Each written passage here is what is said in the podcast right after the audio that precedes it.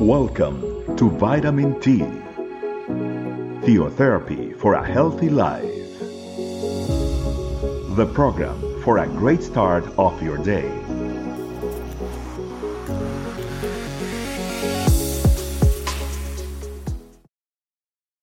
G'day, family. Welcome to Vitamin T. It is a pleasure to be here with you all. Today, family, I would like to share a topic that's called love with no ending. And for this, I'd like us to start with a passage that comes from Romans chapter 8, verse 39. Neither height or depth, nor anything else in all creation, will be able to separate us from the love of God that is in Christ Jesus our Lord. Family, today we have been reminded about the importance of understanding the depth of the love of God towards our lives.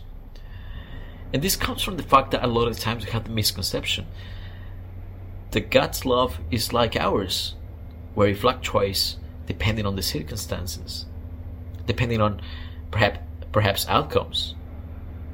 And to put it in simple terms, family, the misconception that we have as Christians a lot of times is that perhaps if we're doing, doing if we're doing the right thing, we've been spiritual, we've been doing God's will, following His principles, He's gonna love us more.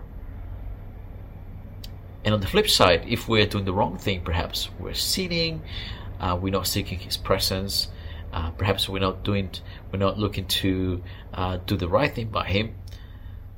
We have the misconception, family, a lot of times that He's not gonna love us as much. His love will decrease for us. And today He's reminding us through Romans chapter 8 that this is not the case. That there's absolutely nothing that will separate us from His love. And we might sin, we might fail, we may do the wrong thing perhaps. But that's not something to say that His love is going to be over towards us. His love is not going to finish, it's not going to end. And that is already a promise in itself, just in this passage. There's absolutely nothing that will separate us. And yes, perhaps when we sin, the sin in itself will separate us from having a communion with Him because that, that's one of the outcomes of the sin. But that's have nothing to do with the love of God. Jesus came to die for us, family, and that was already a demonstration and a sealing of His love towards us. That love that stayed there, the love that when He came to planet Earth, He was here with us as a human being the love was demonstrated with every person. Every person that has sinned, that was sick. And it's a love that covers absolutely all the areas, everything. It's a love that covers sickness. And think about this, family. Was Jesus questioning or asking before he made a miracle? Was he actually interrogating people? Did you do the right thing for me to uh, give you the healing? Absolutely never. Jesus never judged. Jesus never gave a condition for him to perform any miracles on people. It was just his mercy that was driven by his love purely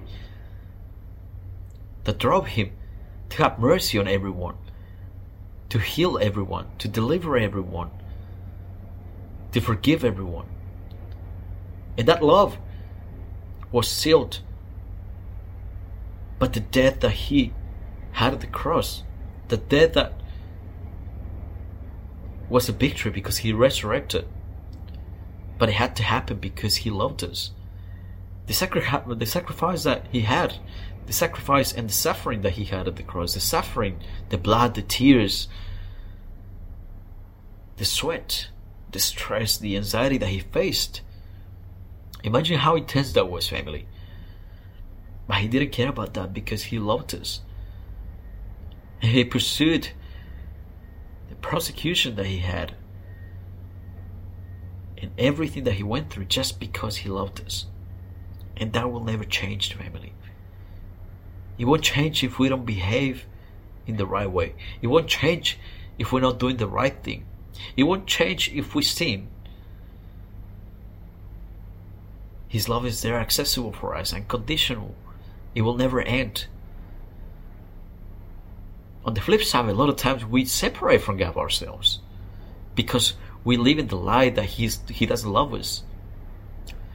That perhaps we're not good enough for him. But the reality, family, is that he is there for us unconditionally. And he's waiting for us every time that we commit a sin, that we fail to come before him and surrender our lives, confess our sins, because he's got so much love for us to heal us to tell us, I'm here with you to continue this journey with you. We're together on this. And this is what He would like us to understand that His mercy renews every day, family. And the mercy is driven by the love that He has, that unconditional love. And that love doesn't fluctuate. That love is not conditioned by we, what we do, what we are, or what we, or how we behave. Never. He will always love us the way we are. And that same love shows a little correction in our lives because He wants the best for us. And that is love in itself.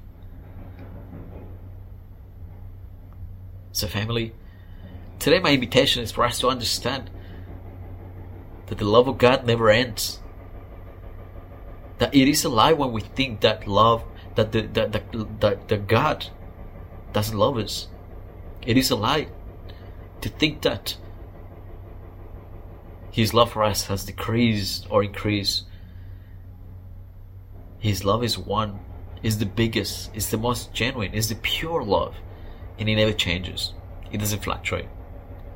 So, family, having said that, I invite you to pray. Thank you, Holy Spirit, for this opportunity that you have given us to understand that your love is never ending. That your love covers all the sins all the sicknesses, all our failures. And when you came, Jesus, you demonstrate that by the pure and depth love that you have, that you never judged. It was just your mercy driven by your love that healed us, that forgave us, that gave us a new opportunity, no matter what. Thank you. Thank you for that love, for that unconditional love that you have given us, the love that has healed our lives, the love that corrects our lives, the love that directs our lives, provides the direction that we need through your Holy Spirit. It is all about love because you were love, Jesus. Because what you did at the cross was a clear, direct demonstration of the love that you have for us. Thank you. Thank you for dying on the cross. Thank you for giving us a chance to get to know you more. Thank you for giving us the victory because that's all a translation of your love. And we're here to tell you, Lord, and ask for forgiveness for those times that we, we thought that your love fluctuates. And your love is only given for those who follow you purely, for those who do the right thing. And if I commit a sin, you don't love me anymore. Forgive us for, for thinking that, Lord. And today we acknowledge that your love never changes, never ends for us.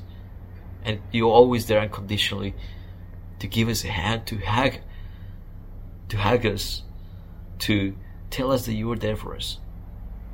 Thank you, Holy Spirit. Allow us to translate your love in our lives to become the love that we have for others so we can reflect your glory. Thank you, Lord. I pray that you bless every heart that is listening to this message. I pray that you help us to understand your love more in detail. And we have prayed in the name of Jesus. Amen. Okay, family, well, it has been a pleasure to be here with you all, and I wish you a nice week ahead. Bye bye. Thanks for joining us. Remember, the vitamin T can be found in audio, video, and written versions in our website, estecamino.com. We'll be waiting for you tomorrow for your daily vitamin T. Theotherapy for a healthy life.